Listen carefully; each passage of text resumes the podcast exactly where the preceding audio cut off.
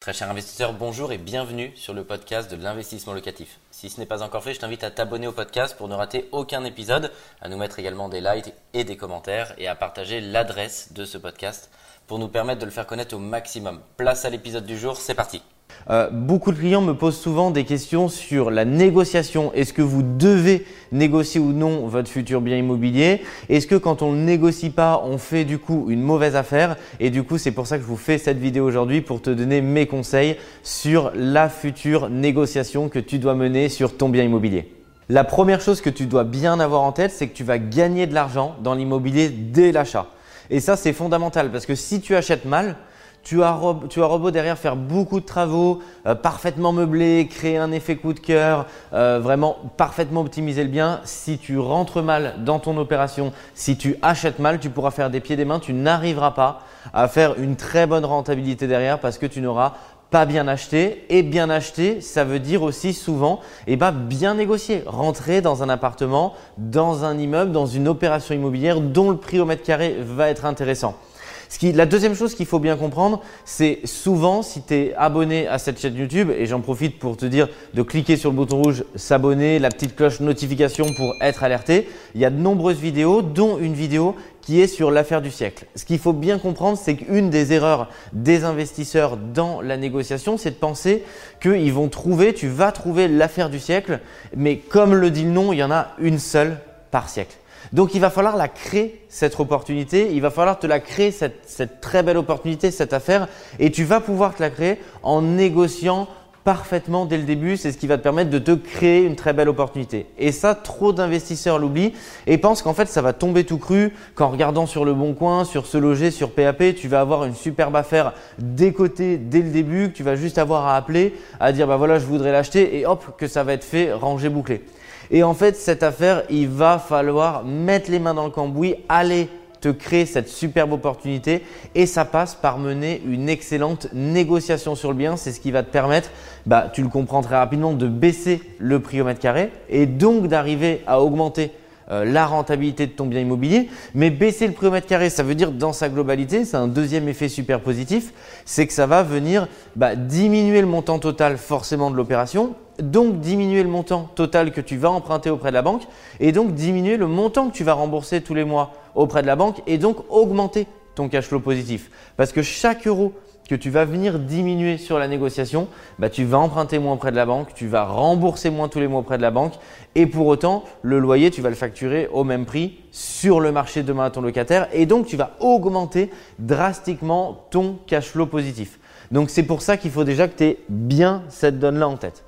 L'idée, c'est de te donner vraiment mes conseils sur comment mener une bonne négociation.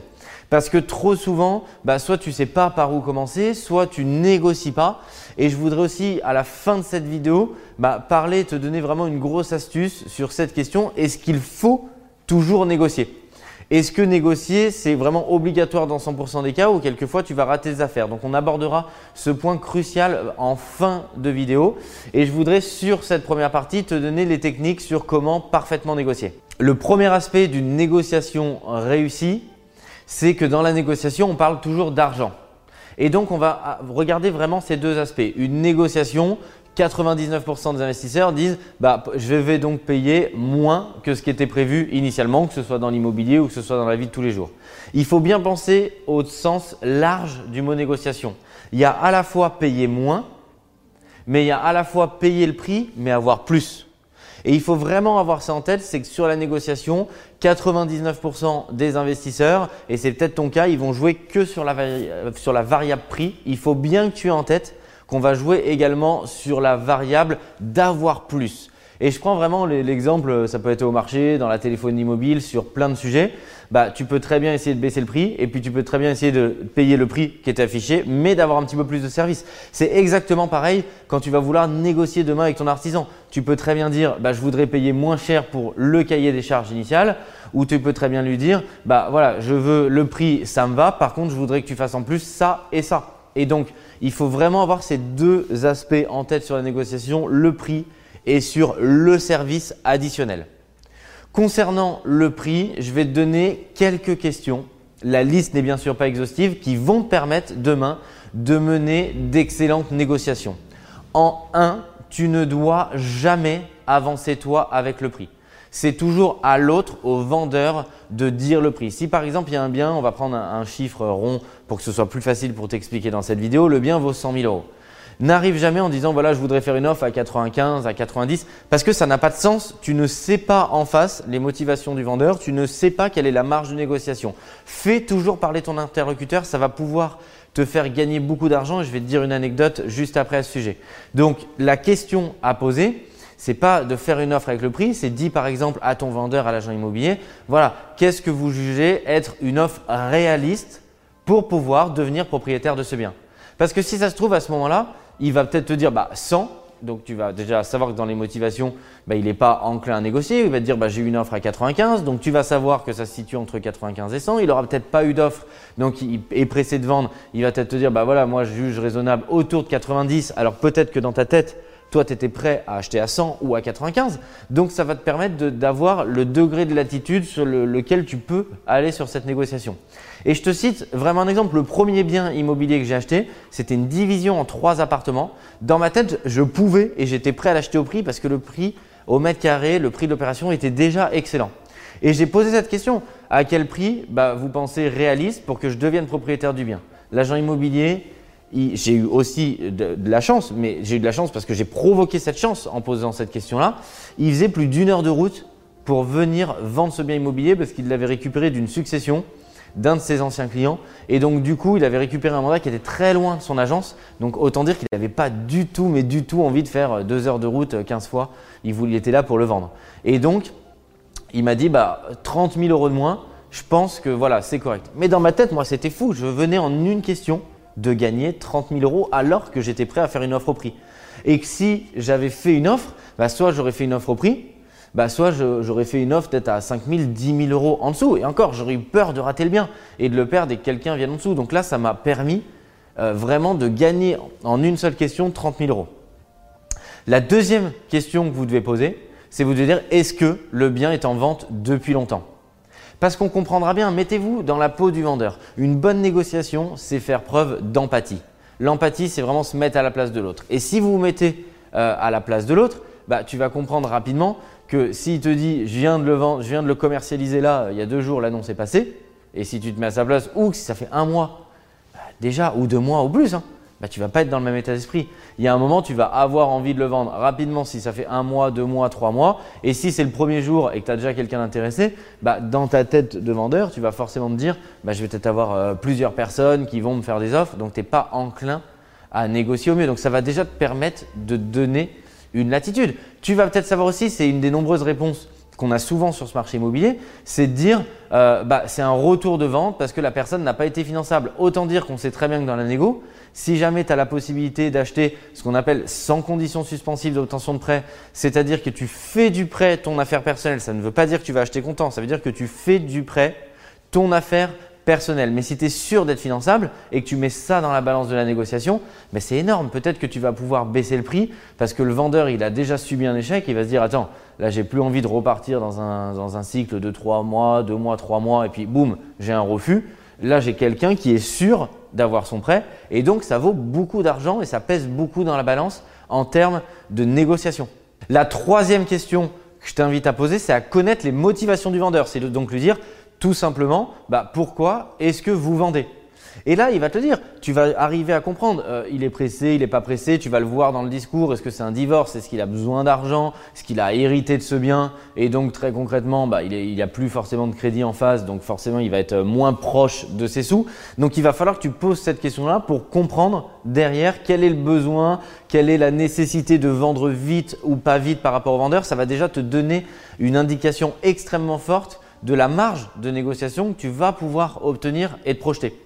La quatrième question qui me semble euh, vraiment indispensable, c'est de lui poser la question, est-ce que vous avez déjà eu des offres sur cet appartement? Et si oui, à quel prix? Donc on en a parlé, c'est sur dans la question 1, c'est un petit peu le pousser pour que ce soit lui qui donne le prix. Ça, ça va te donner un indicateur parce que ça sert à rien de te projeter ou de te ridiculiser, de faire une offre à 30 à 40 000 euros en dessous s'il a une offre à 10 000 en dessous qu'il a déjà refusé. Donc ça va vraiment te donner un excellent indicateur. Et ensuite, la dernière qui pour moi est primordiale, c'est vraiment on va se mettre à jouer avec le vendeur. Il va falloir que tu mettes en avant les défauts du bien.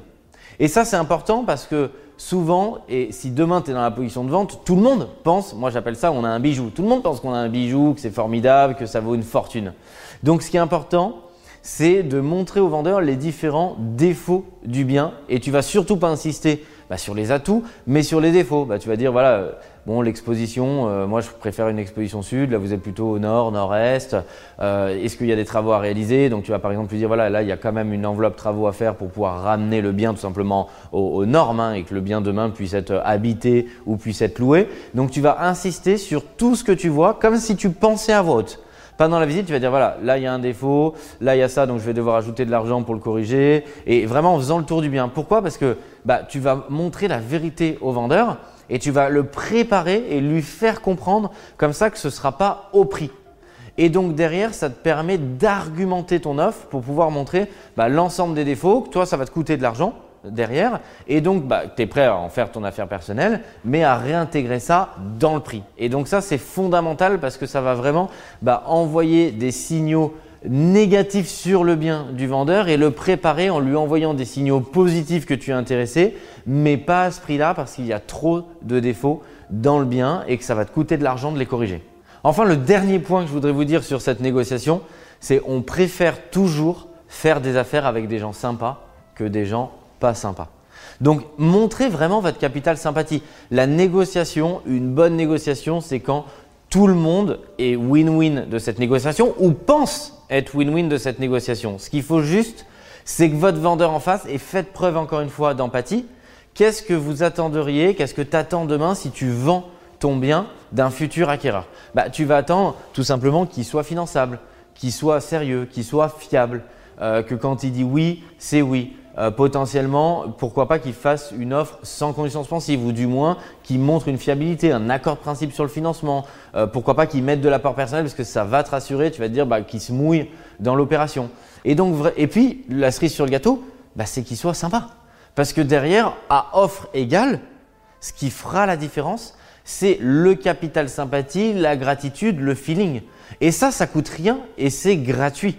Donc ne soyez pas la personne antipathique qui, parce qu'elle soit elle a de l'argent, soit bah, derrière est en capacité d'être finançable et d'obtenir le bien, bah, se prennent pour le roi du pétrole euh, et dénigrent les gens. Parce que ça, c'est tout ce que le vendeur ne va pas aimer. Si tu étais dans cette position de vente, c'est ce que tu n'aimerais pas. Tu dirais, bah, moi, je préfère vendre à quelqu'un de sympa parce que l'autre me sort complètement par les yeux. Donc, garde bien ça en tête parce que ça va te permettre ce petit atout qui est gratuit, le sourire, la gratitude, la sympathie, va te permettre à offre égale, bien entendu, si tu es 20 000 euros en dessous, ça fera pas la différence, mais à offre égale, et souvent ça joue des coudes dans l'immobilier, peu importe le secteur, marché tendu ou pas, et ça va te permettre de faire beaucoup plus euh, d'affaires et tout simplement aussi de lier une relation, puisque si demain c'était un agent immobilier que tu es sympa, que tu fais le deal, il aura tout intérêt, il aura envie à te rappeler pour une future opération. Je t'invite d'ailleurs à cliquer, alors en dessous de cette vidéo au-dessus, ça dépend sur quel support tu la regardes, pour obtenir le kit de la négociation, puisque je te donne à l'intérieur l'ensemble de mes astuces concrètes, un petit peu plus euh, détaillées, plus longuement que sur, euh, sur cette vidéo, pour que tu aies l'ensemble de la boîte à outils pour réussir demain à 100% ta négociation. Et le deuxième aspect que je voudrais te dire, c'est répondre à cette question, est-ce qu'on doit toujours tout négocier? Et ça, c'est vraiment fondamental parce que si tu aimes l'immobilier, si tu as déjà fait euh, des offres sur des biens immobiliers, bah, comme tout le monde, hein, comme moi, comme plein de personnes, on a déjà raté des biens immobiliers qui étaient une bonne affaire et quelquefois pour quelques kilos euros pour 1000, 2000, 5000 euros. Le premier élément que je voudrais te donner, c'est ne rate pas une très bonne opportunité pour 1000 euros. Ça n'a aucun sens et de toute manière, sinon tu auras entre guillemets perdu de l'argent puisque 1000 euros c'est beaucoup d'argent, mais 1000 euros dans l'immobilier, bah, ça va peut-être être 2-3 mois de capital amorti. C'est-à-dire que si tu achètes pas ce premier bien et que tu as raté ça, une affaire pour 1000 euros, ça veut dire qu'il va falloir que tu retrouves une meilleure affaire dans 2 ou 3 mois parce que sinon tu auras concrètement perdu de l'argent. Donc mène une négociation quand euh, il y a lieu de la mener. Si c'est pour gagner 1000 ou 2000 euros, c'est beaucoup d'argent, mais en face, le risque de perdre l'opportunité est trop important par rapport au gain. Ça n'a aucun sens. Donc moi, je me suis toujours fixé une limite. Je me suis dit, à 5000 euros près, bah, je ne prends pas le risque de négocier si le bien m'intéresse, si c'est une très belle opportunité, ben, parce que sinon je vais m'en mordre les doigts et ça m'est déjà arrivé. C'est intéressant à mon sens de négocier quand il y a plus que 5000 euros à gagner et que ça vaut vraiment le coup. Sinon, 5000 euros, c'est énormément d'argent, mais sur une opération immobilière qui, à l'achat, t'enrichit déjà énormément, ça n'a aucun sens et au contraire, ça va t'appauvrir. Il faut très bien connaître ton marché. Savoir négocier, ça veut tout simplement dire déjà savoir si sur l'opération, tu as besoin de négocier ou non. Et si tu connais très bien ton marché, si tu connais très bien les prix au mètre carré, tu vas avoir cette réponse. Tu vas être en mesure de déterminer c'est une très belle opportunité. Je sais qu'il va y avoir 10 offres au prix. Et donc, ça veut dire que la négociation ne se base pas sur le prix, mais se basera sur potentiellement autre chose. Parce que je vois des tas d'investisseurs débutants et même confirmés hein, qui, quelquefois, pour 2-3 000 euros, mais vont rater une superbe affaire. Et après, ils rentrent chez eux en se disant bah voilà, je ne suis pas propriétaire de ce bien-là et sur 2 ou 3 000 euros, ça n'aurait aucun sens. Donc ce qu'il faut, c'est se savoir se fixer des limites. Ça ne veut pas dire pour autant il faut acheter tous les biens au prix. Ça veut dire que dès le début, quand tu vois le bien, tu dois te fixer une limite. À la fois, une limite, ça peut être ce bien est intéressant, ma limite, c'est d'acheter au prix. Ce qui n'empêche pas d'essayer de mener une négociation. Mais en se disant, bah, ma limite, je suis OK d'acheter au prix parce que même au prix, c'est une très bonne affaire. Et s'il y a une grosse marge de négociation, eh ben, fixe-toi une limite. C'est impératif si tu veux gagner de l'argent dans l'immobilier et faire une très très bonne affaire. Et cette technique, ce piège, mais tu le retrouves mais tous les jours dans les salles de vente aux enchères où tu as des gens qui rentrent qui regarde le prix de départ de la mise en chair qui est forcément intéressant. Et puis après, ça monte, ça monte, ça monte. Il se laisse tout simplement entraîner par le jeu et par la frénésie de la vente aux enchères en dépassant leurs limites.